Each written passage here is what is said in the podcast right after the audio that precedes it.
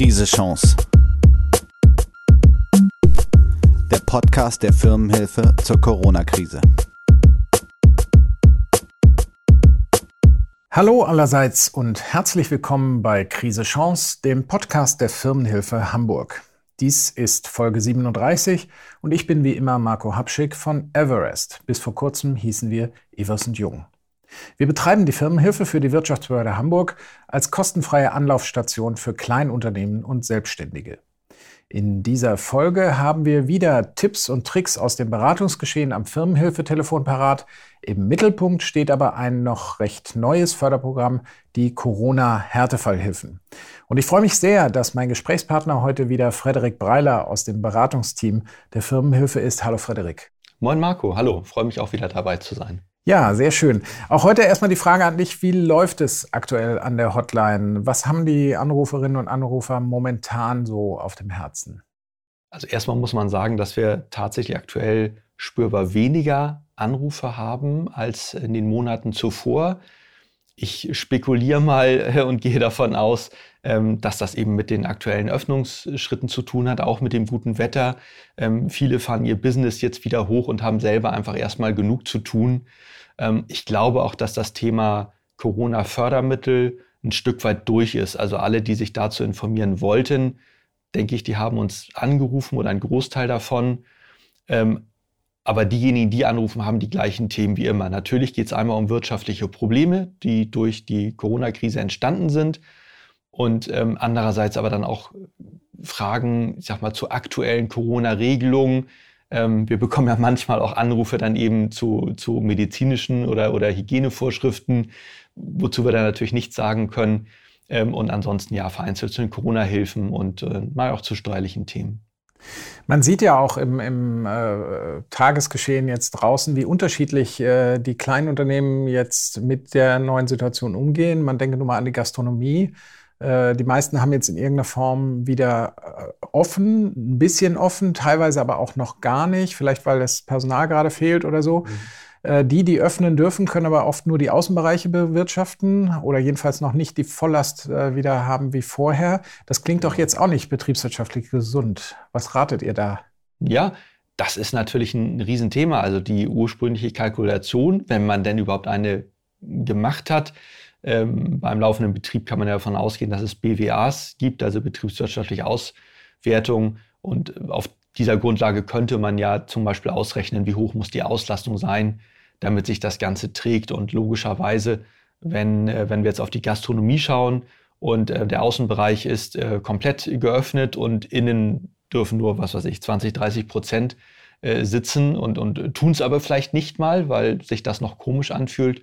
Ähm, dann kann das eben sein, dass dieser Umsatz nach alten Konstellationen nicht kostendeckend wäre. Das heißt, ähm, ich kann grundsätzlich nur jedem ähm, Selbstständigen ähm, oder jedem, jedem Ladeninhaber, jedem Gastroinhaber raten, einmal durchzurechnen, wie da jetzt zum Beispiel der Personalschlüssel äh, sein müsste oder an welcher Ecke man vielleicht noch Kosten sparen kann oder von, von irgendwelchen Hilfsprogrammen auch profitieren kann.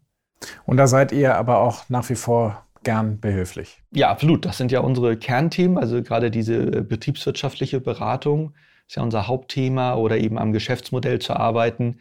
Ähm, aber grundsätzlich ist zu sehen, also wenn man so durch die Stadt geht, die Läden haben wieder auf, Gastro ist voll besetzt, wenn das Wetter ja, gut Einzelhandel, ist. Einzelhandel, ne? Genau, Einzelhandel. Ähm, da gibt es dann ja teilweise Beschränkungen, dass nicht so viele Leute in die Läden dürfen, gerade bei kleineren Läden. Ähm, aber das, das scheint jetzt irgendwie alles soweit geregelt äh, zu sein und, und die Leute haben sich darauf eingestellt. Ähm, und da geht jetzt einiges wieder los. Und aber was auch zur Realität gehört, einige Läden haben nicht wieder aufgemacht und, und werden es vielleicht auch nicht mehr. Und ich weiß von der Gastronomie, dass die händeringend nach Personal suchen. Und zwar nicht nur ähm, Kellnerinnen und Kellner, sondern ähm, tatsächlich auch Köche, also ganz viele Leute haben sich in der Corona-Zeit äh, neue Jobs gesucht ähm, oder, oder sind sogar in andere Regionen auch gegangen oder sind vielleicht in ihr Heimatland zurückgegangen. Ähm, und das heißt, wir haben aktuell da tatsächlich Personalmangel im Gastrobereich. Ja. Klingt mir aber alles danach, dass ihr in naher Zukunft wahrscheinlich wieder mehr zu tun habt, wenn die Probleme wieder größer werden. Gut möglich. Wir sind darauf eingestellt. Ähm, wir sind da drei Personen hier an der Hotline und, und äh, die Hotline ist jeden Tag 9 bis 13 Uhr erreichbar. Äh, man kann Online-Termine mit uns vereinbaren. Also da sind wir gut aufgestellt. Also dürfen gerne wieder mehr Anrufe werden, auch wenn wir natürlich allen Selbstständigen und allen kleinen Firmen in Hamburg wünschen, dass sie keine Probleme haben und keinen Anlass, uns anzurufen. Auf jeden Fall, liebe Leute da draußen, äh, wir nehmen mit, ruft lieber einmal mehr an als zu wenig, ruft lieber früh an als zu spät. Äh, das Team der Firma steht euch da auf jeden Fall bereit. Ja, auf jeden Fall immer so früh wie möglich anrufen. Ähm, das ist für uns auch immer ein unschöner Moment, wenn wir denken oder helfen können, ne? aussprechen, ne? ja. genau, wenn wir gar nicht mehr helfen können und denken, ach, hättest du auch bloß vor zwei Monaten angerufen, ja. als das Konto noch nicht gepfändet war zum Beispiel. Also mal so als Worst Case. Aber generell, also bei allen Problemen kann man eigentlich sagen, so früh wie möglich anrufen, immer dann, wenn eine Krise im Anmarsch ist und nicht, wenn sie schon völlig äh, da ist und, und alles einnimmt und, und einen auch ein Stück weit lebt, sondern wirklich immer am Krisenanfang sich Hilfe holen. Frederik, wir wollen uns heute ja mit den Härtefallhilfen beschäftigen. Mhm. Als erstes, als ich davon erfuhr, habe ich mich natürlich spontan gefragt, warum denn jetzt schon wieder ein neues Programm? Klär uns mhm. mal auf. Ja, tatsächlich äh, ist dieses Programm offensichtlich so ein bisschen ähm, aufgrund von, von zahlreichen Beschwerden auch entstanden. Ähm, und das ist ja ein Thema, was sich jetzt auch seit einem Jahr hinzieht. Also wir haben es teilweise im Podcast auch gemeinsam besprochen, dass die ganzen Corona-Fördermittel ähm, immer wieder Lücken hatten. Das war am extremsten bei der allerersten Corona-Förderhilfe. Ähm, das war aber dann auch später bei der Überbrückungshilfe so oder bei den Überbrückungshilfen. Es gab ja drei Stück. Äh, Novemberhilfe, Dezemberhilfe. Also immer gab es natürlich also ich sage ganz bewusst, natürlich gab es Regeln, gab es Einschränkungen, dass eben nicht jeder diese beantragen konnte. Ähm, aber diese Regelungen haben natürlich auch dazu geführt, dass einige Leute dann äh, sehr knapp quasi daran gescheitert sind, diese Hilfe beantragen zu dürfen. Also wenn Hast du da mal ein Beispiel? Ja, natürlich. Also wenn es zum Beispiel heißt, du musst einen Umsatzrückgang haben von mindestens 50 Prozent und Du hast 49. Umsatz, ja, genau. Du hast 49 Prozent oder 45 Prozent, was für dich aber wirklich schon eine absolute Katastrophe darstellt und dein Unternehmen an den Rand äh, der Existenz bringt, dann, dann fühlt es sich natürlich richtig an, so eine Hilfe beantragen zu können. Und wenn du deine Ablehnung bekommst oder direkt beim Antragstellen online merkst, das, das darf ich ja gar nicht. Ich habe hier meine Zahlen, ich, ich habe rechnerisch 45 Prozent Umsatzverlust und, und gehe daran gerade pleite und ich, ich darf das jetzt nicht beantragen. Das ist natürlich also ich würde einfach mal behaupten, das ist eigentlich auch vom Gesetzgeber nicht gewünscht. Der Gesetzgeber möchte ja die Firmen unterstützen, ähm, musste natürlich aber irgendwo auch eine Entscheidung treffen, wer soll Geld bekommen, auch unter Zeitdruck wer nicht. natürlich. Ne? Genau, auch, auch immer unter Zeitdruck. Ähm, und der Gesetzgeber hat da schon durchaus gelernt. Also mein Empfinden ist, dass die Regelungen im Grunde von jeder Hilfe zur nächsten Hilfe besser wurden und, und immer ein bisschen mehr abdeckten auch. Also aus meiner Sicht ein gutes, das beste Beispiel ist die Neustarthilfe für Solo-Selbstständige, die also wirklich, ich behaupte mal, fast jedem, aber auch nur fast jedem die Möglichkeit gibt, da diese 7.500 Euro zu beantragen. Das, äh, der Betrag wird übrigens demnächst aufgestockt auf 12.000 Euro, kam gestern gerade die Meldung, aber dazu dann vielleicht ein anderen Mal mehr, wenn das dann wirklich auch durch ist. Also Neustarthilfe eigentlich wirklich für Solo-Selbstständige eine, eine gute Förderung. Aber eben auch die ist nicht für alle da und, und das zog sich äh, durch alle Förderungen. Es gab immer wieder welche, die, wir haben immer gesagt, durchs Raster gefallen sind oder durchs Netz gefallen sind, wie auch immer, wo die Hilfen nicht gegriffen haben. Und jetzt haben wir die Hamburger Corona-Härtefallhilfe und äh, genau für solche Fälle ist die da. Also die Härtefallhilfen, das sagt ja auch schon der Name, sind also offenbar jetzt so das Besenwagenprogramm, mit dem äh, die öffentliche Hand jetzt alles abräumt, äh, wo vielleicht noch Probleme bestehen. Heißt das im Umkehrschluss, dass jetzt äh, alle, die bisher nichts bekommen haben, auf jeden Fall da erstmal was beantragen sollen? Beantragen sollen und vor allem auch eben dieses Programm sich genau anschauen sollen. Ähm, es geht hier leider jetzt auch nicht wieder so, so einfach, dass man sagt, so man geht da auf die Webseite und, und macht da ein paar Kreuzchen und dann, dann hat man's. Ähm, auch dieses Programm hat natürlich seine Regelungen. Was hier zu begrüßen ist, es gibt von Anfang an ein sehr umfangreiches FAQ. Das ist ein bisschen sperrig zu lesen. Das sind 20 Seiten tatsächlich. Ähm, ich musste da auch ein paar Passagen mehrfach lesen, ähm, um, um da genau zu verstehen, was da gemeint ist. Und ich habe das Gefühl, dass das jetzt schon sehr, sehr viel abdeckt. Ich halte es aber durchaus für möglich, dass auch da immer noch Firmen oder Antragstellerinnen, Antragsteller dabei sind, die trotzdem nichts bekommen würden. Und ich persönlich habe hier das Gefühl, dass es schon ein bisschen dauern könnte, bis das Geld kommt. Denn das sind Einzelfallprüfungen. Äh, man ist aufgefordert, eben zu begründen, warum zum Beispiel äh, der sogenannte Vergleichszeitraum abweicht. Ähm, also was dahinter steckt, ist, dass fast alle Hilfen darauf abgezielt haben, dass man in 2020 weniger Umsatz erzielt haben muss als in 2019. Das war im Grunde äh, die Grundvoraussetzung dafür, dass man Anspruch hatte auf eine der Hilfen oder mehrere Hilfen, äh, die es bisher gab. So, bei der Härtefallhilfe dürfte man jetzt zum Beispiel sagen, 2019 taugt bei mir persönlich nicht als Vergleichszeitraum, weil ich in dem Jahr zum Beispiel noch gar nicht selbstständig war oder weil ich in Elternzeit war oder weil ich ähm, lange krank war und weniger Umsatz gemacht habe. Oder, oder, je nach Geschäftsmodell habe ich ganz komische Abrechenzeiträume. Ja, ganz genau. Ne? Also das ist ja auch so ein Punkt, dass, dass jede Branche ein bisschen anders funktioniert und es dann ja auch sein kann, dass man in 2019, ich sag mal, oder in 2020, also Gelder bezahlt bekommen hat von Aufträgen aus 2019. So, und dann war der Umsatz 2020 vielleicht ganz gut. Man hat aber gar keine neuen Aufträge bekommen in 2020. Das heißt, der Umsatzausfall passiert erst jetzt und so weiter. Also da könnte man jetzt noch diverse mhm. weitere Beispiele aufzählen. Wir haben an der Telefon-Hotline so viele Einzelfälle mitbekommen, ähm, die, die teilweise wirklich also hochkomplex waren und auch hochdramatisch waren von, von der Gesamtsituation her, ähm, wo wir gemerkt haben, so ein allgemeines Gesetz, so gut es gemeint ist, kann einfach nicht alle Fälle abdecken. Das geht einfach gar nicht. Jedenfalls nicht, wenn man den Anspruch hat, diese Fälle im Grunde ähm, ähm von der IT prüfen zu lassen, ohne dass da ein Mensch drüber guckt äh, und die Dinge sogar automatisiert auszahlen zu lassen. Wir haben das bei der November-Dezember-Hilfe ja erlebt, aber teilweise auch gerade am Anfang bei der Corona-Soforthilfe, ja. dass die Gelder sehr schnell kamen. Also gerade bei den kleineren Anträgen, bei den Solo-Selbstständigen, bei der Novemberhilfe, Dezemberhilfe kam das teilweise innerhalb von vier Tagen. So, ich weiß, es gibt Leute, die warten heute da noch drauf. Also Entschuldigung, wenn da jetzt jemand zuhört, äh, bei dem das nicht der Fall war, wo es deutlich langsamer ging. Die Fälle kennen wir natürlich auch, aber eben ganz viele haben sehr schnell eine Auszahlung bekommen. Und das würde natürlich nicht gehen, wenn Menschen die Prüfung vornehmen müssten. So, und wenn die dann auch Entscheidungsspielräume haben. Ja, ganz genau. Ganz genau so. Und wenn, wenn jetzt hier ein Fördermittel rauskommt, wo die Menschen aufgefordert sind, ähm, wirklich ihren Einzelfall darzulegen, zu begründen, warum ist mein Vergleichszeitraum ein anderer? Warum ist der Vergleich 2019, 2020 bei mir nicht sinnvoll? Da sind ja sicherlich auch welche dabei, die schreiben dann vielleicht drei, vier Seiten Begründung und nicht nur drei, vier Absätze. Also das müssen Menschen durchlesen. Ähm, ich weiß nicht, wie viele Mitarbeiter die IFB hat oder auch die anderen äh, Stellen, die in den anderen Bundesländern diese Härtefallhilfen auszahlen. Ähm, aber da muss man auch sagen, das ist ja Personal, was ursprünglich eigentlich eine andere Arbeit macht. Mhm. So, ne, irgendwelche Startup-Hilfen auszuzahlen oder ähnliches ähm, hier bei der IFB Hamburg. Ähm, und, und die sitzen dann da und machen Einzelfallentscheidungen und, und äh, sind dann ja auch leider für die Antragsteller auch telefonisch entweder nicht oder nicht gut erreichbar. Das sind ja auch Dinge, die wir erlebt haben, die viel kritisiert worden sind.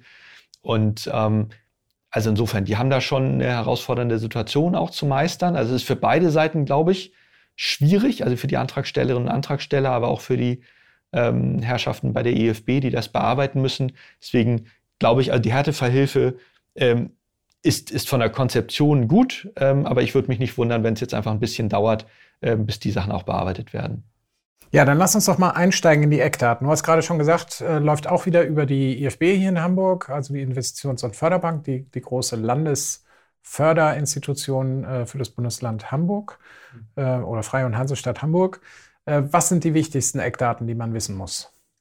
Also erstmal, ähm, wie vorhin schon gesagt, äh, man muss bei allen anderen Förderprogrammen durchs Raster gefallen sein. Das ist die Grundvoraussetzung. Pauschal. Pauschal. Also genau. wenn ich irgendwo schon mal Geld bekommen habe, dann brauche ich, hier kann ich jetzt auch den Podcast aufhören zu hören. Ich komme in dieses Programm. Im Grunde ja, so kann man das okay. sagen. Mhm. Ja. So, das Zweite ist, dass wieder hier ein deutlicher Unterschied gemacht wird, äh, gerade in der Antragstellung von Solo-Selbstständigen zu Firmen mit Angestellten. Mhm. Ähm, es gilt ja die übliche Definition, also solo selbstständig ist, wer alleine tätig ist und maximal eine 0,4 Stelle hat als, als Angestellten. Ähm, und derjenige kann tatsächlich, wie auch bei den letzten Corona-Hilfen, selbst einen Antrag stellen über ein bestimmtes Portal. Also die ganzen Webseiten ähm, und, und Antrag, Anträge findet man natürlich auf der Webseite der IFB. Ähm, ist auch leicht zu finden. Also Solo-Selbstständige können selber einen Antrag stellen und zwar von maximal 7.500 Euro. Und diejenigen, die Angestellte haben, mittelständische Firmen etc., können nicht selbst einen Antrag stellen, sondern müssen das über sogenannte prüfende Dritte machen. Also, also Steuerberater, Steuerberater Wirtschaftsprüfer, Anwalt etc. Ja. Mhm. Genau. Okay. Gut, wobei könntet ihr begleiten, wenn die Leute jetzt Unterstützung brauchen, wobei nicht? Na, natürlich kann man mit uns auch nochmal durchgehen, ob man wirklich antragsberechtigt ist oder nicht. Oder wenn Menschen vielleicht einzelne Punkte aus dem FAQ nicht verstehen oder aus diesen, diesen Fördermittelbedingungen, können sie bei uns natürlich Rücksprache halten. Ähm, wir bitten dabei natürlich immer darum, dass man sich es selber wirklich schon durchgelesen hat. Also es macht keinen Sinn, jemand am, am Telefon hier 20 Seiten FAQ vorzulesen. Das sollte man schon selber machen. Aber wir können gerne über einzelne Punkte sprechen und schauen, wie ist das aufzufassen, wie ist das zu verstehen. Das ist das eine. Das zweite ist natürlich auch vielleicht über die Antragsunterlagen mal drüber zu gucken. Man soll da ja eine ganze Menge einreichen äh, auch eben Einnahmenüberschussrechnung BWA, was man dann so hat, um zu beweisen, dass der Umsatz in einem bestimmten Zeitraum halt niedriger war als im Vergleichszeitraum. Und ähm, natürlich kann man mit uns über diese Unterlagen sprechen ähm, oder sich auch Tipps holen, wie man solche Unterlagen dann auch, auch erstellt oder wie man an sowas rankommt. Also wir haben ja auch immer wieder Solo-Selbstständige, die vielleicht die Buchhaltung bis jetzt mit Excel gemacht haben. Das heißt, es gibt kein offizielles Dokument für den Jahresabschluss. Also der Steuerberater macht keins und eben, wenn keine Buchhaltungssoftware da ist, gibt es eben auch kein Dokument, wo eben draufsteht, äh, was weiß ich, LexOffice, Heftdesk oder so und das hier ist Ihre Einnahmenüberschussrechnung. Und, und wenn so ein offizielles Dokument verlangt wird und man, man hat es nun mal nicht, dann kann man schauen, was, was kann da die Lösung sein. Mhm. Also Klammer auf, Buchhaltungssoftware besorgen und dann halt die Umsätze alle nachtragen. Klammer ja. zu. Lass uns doch vielleicht zum Abschluss äh, nochmal so ein bisschen vorsichtiges Resümee ziehen. Also wir sind durch die Corona-Krise ja noch nicht durch, auch wenn es im Moment jetzt so aussieht, dass wir eine gute Chance haben, jetzt mal äh, das Licht am Ende des Tunnels tatsächlich auch zu erreichen. Wagst du schon so ein, so ein kleines Fazit über die, die Corona-Hilfen? Würdest du sagen, unterm Strich äh, hat es eurer Zielgruppe irgendwie durch die Krise geholfen oder gab es einfach zu viele Kollateralschäden?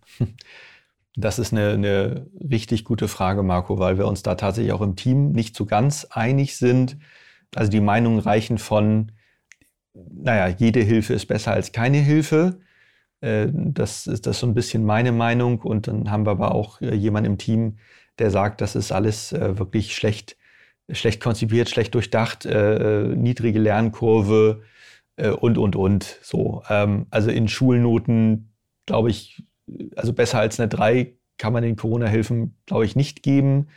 Ähm, ich würde eine 5 ein bisschen zu böse finden, also vielleicht irgendwo im Bereich vier als Schulnote ähm, würde ich die Hilfen ansiedeln, vielleicht vier plus, vielleicht drei minus. Sie sind immer besser geworden, immer auch besser verständlicher. Ja, also das ist so ein, so ein wirklich gemischtes Fazit, ein bisschen, ein bisschen ambivalent. Aber mhm. wir haben bei den Anrufern viele dabei gehabt, die sehr dankbar für die Hilfen waren, die auch, sag mal, wenig Probleme bei der Antragstellung hatten. Und wir hatten aber auch Menschen, die davon komplett, also überfordert waren aus unterschiedlichsten Gründen na, dann haben wir Problematiken gehabt, wie man, man braucht halt einen Steuerberater, um die Sachen zu beantragen. Wer, und wer keinen Steuerberater hatte oder jemand. Und den bezahlen muss. Und ja, genau, diesen auch dafür erstmal bezahlen muss in so schwierigen Zeiten und da vielleicht einen Steuerberater hat, der gar nicht so viel Lust hat oder auch die zeitlichen Kapazitäten nicht hat für, für die Beantragung dieser Hilfen. Ähm, das sind natürlich so, so Probleme, die man, die man dadurch quasi erst geschaffen hat ich habe da jetzt keine Patentlösung ja. parat, wie man es hätte besser machen können. Viele reden dann immer von England, wo man sagt, das lief alles übers Finanzamt. Das Finanzamt hat dann quasi die Hilfen selber ausgerechnet und ausgezahlt. Äh, wobei ich dazu also jetzt lange keinen Artikel mehr gelesen habe, aber das kam so letzten Sommer auf, dass die das so machen. Das klingt erstmal total gut. aber auch da hätten wir natürlich wieder die gleichen Fälle, die wir vorhin angesprochen haben, die eben in 2020 zunächst keinen Umsatzrückgang ähm, hatten ähm, und, und die hätten dann ja auch keine Hilfe bekommen. So, also ich glaube, die eine Patentlösung gibt es da nicht, dass man das hier hätte besser machen können. Das liegt auf der Hand. Ähm, und ähm, ich glaube, wir haben also viele, viele Learnings gehabt in Deutschland ähm, im ganzen Business-Bereich, also Digitalisierung, Online-Meetings, ähm, dass man vielleicht doch nicht so viele Geschäftsreisen ja. braucht und dass aber eben auch viele Solo-Selbstständige, ja, muss man sagen, nicht optimal aufgestellt sind. Also wer seit zehn Jahren selbstständig ist und keine ordentliche Buchhaltung hat, ähm, das sollte man zumindest jetzt begriffen haben. Und so ne? weiter, ja. Ne? Das sind so Dinge, die, die funktionieren immer so lange, bis was passiert. Ja. Und irgendwann ploppt es auf. Also es wäre ja auch aufgeploppt, wenn es mal eine Finanzamtsprüfung, also eine Steuerprüfung gegeben hätte. So, das mhm. ähm, sind so Sachen, die, die sind dann so ein bisschen, bisschen schade, einfach weil es hausgemacht ist. Und genauso natürlich auch, wenn man merkt, sein Geschäftsmodell ist so ein bisschen am Auslaufen, die Welt verändert sich, Stichwort Digitalisierung, ähm, und man, man geht da nicht mit. So, mhm. das kann schon auch Nachteile bringen. Und andererseits, was wir auch gesehen haben, ist also ganz viel Machermentalität, äh, auch in Branchen, ach, naja, da, das hört sich jetzt so nach Vorurteilen an, aber also in Branchen, wo es mich so ein bisschen überrascht hat. Ich fand das toll. Also dann, dann hat man halt seine Yogastunde online genommen. Ja. Ähm, und, und da hat man einfach gemerkt, einige machen da mit und, und, und begreifen das, dass das ja einfach nötig ist, um irgendwie dicht an seinem Kunden dran zu bleiben äh, und irgendwie auch Umsatz zu machen in der Krise. Ähm, und dann geht es. Also wo, wo ein Wille da war, da war oft auch ein Weg. Aber das hat natürlich nicht in allen Branchen funktioniert. Aber schon in einigen. Ich kenne auch äh, Fitnesstrainer, die sonst im Sportstudio halt Leute begleitet haben und jetzt dann Online-Kurse gegeben haben und, und, und. Also das war jetzt so der, der Bewegungsbereich. Äh, Mir ist völlig klar, es, es ging nicht in jeder Branche. Ähm, oder eben in, in dem Einzelfall. Ne? Genau. Ja, genau. Ne? Ja. Also im, im, Kulturbereich dann zu sagen, naja, wir, wir machen jetzt halt eine Online-Theateraufführung. Äh, ja, auch das ging, aber das haben die meisten dann ja eben kostenfrei mhm. ähm, angeboten. Oder anbieten müssen. Oder anbieten müssen eben ja. auch so, weil da die Bereitschaft dann eben auch nicht so da war, ja. dafür Geld auszugeben. Ähm, also sehr, sehr unterschiedlich, wie die Branchen betroffen waren. Und man kann jetzt einfach nur wünschen, dass also grundsätzlich alle demnächst wieder wirklich mit ihrer eigenen Arbeit Geld verdienen können ähm, und dass die Branchen, die auch weiter noch leiden und eben geringe Auslastung fahren müssen, gerade im Kulturbereich, dass die wirklich auch weiter Unterstützung bekommen. Mhm. Das wünsche ich mir sehr äh, von den staatlichen Stellen. Äh, und ja, drücke uns allen die Daumen, dass wir es dann wirklich ähm, überstanden haben. Ja. Also das Thema wird uns äh, noch erhalten bleiben, selbst wenn die Krise dann irgendwann die unmittelbare Krise vorbei ist. Frederik, ganz, ganz herzlichen Dank, äh, dass du heute bei uns warst. Äh, heute ging es ja speziell nochmal um äh, die, das neue Programm mit den Härtefallhilfen. Und ähm, ja, das wäre es aber für heute. Ich verabschiede mich von dir, Frederik, aus dem Firmenhilfe-Team. Frederik steht euch, liebe Zuhörerinnen und Zuhörer, genau wie Vanessa Niemann und Christian Braun mit Rat und Tat zur Seite. Ruft einfach an, werktags zwischen 9 und 13 Uhr ist immer einer von den äh, Mädels und Jungs äh, an der Hotline. Und alles Wichtige aus dieser Podcast-Folge findet ihr wie immer in den Show Notes. Haltet euch auch gern auf dem Laufenden mit dem Firmenhilfe Newsletter oder auf firmenhilfe.org oder hört natürlich diesen Krise Chance Podcast und empfehlt uns gern weiter. Bis zum nächsten Mal. In diesem Sinne also euer Marco Habschick. Krise Chance. Der Podcast der Firmenhilfe zur Corona-Krise.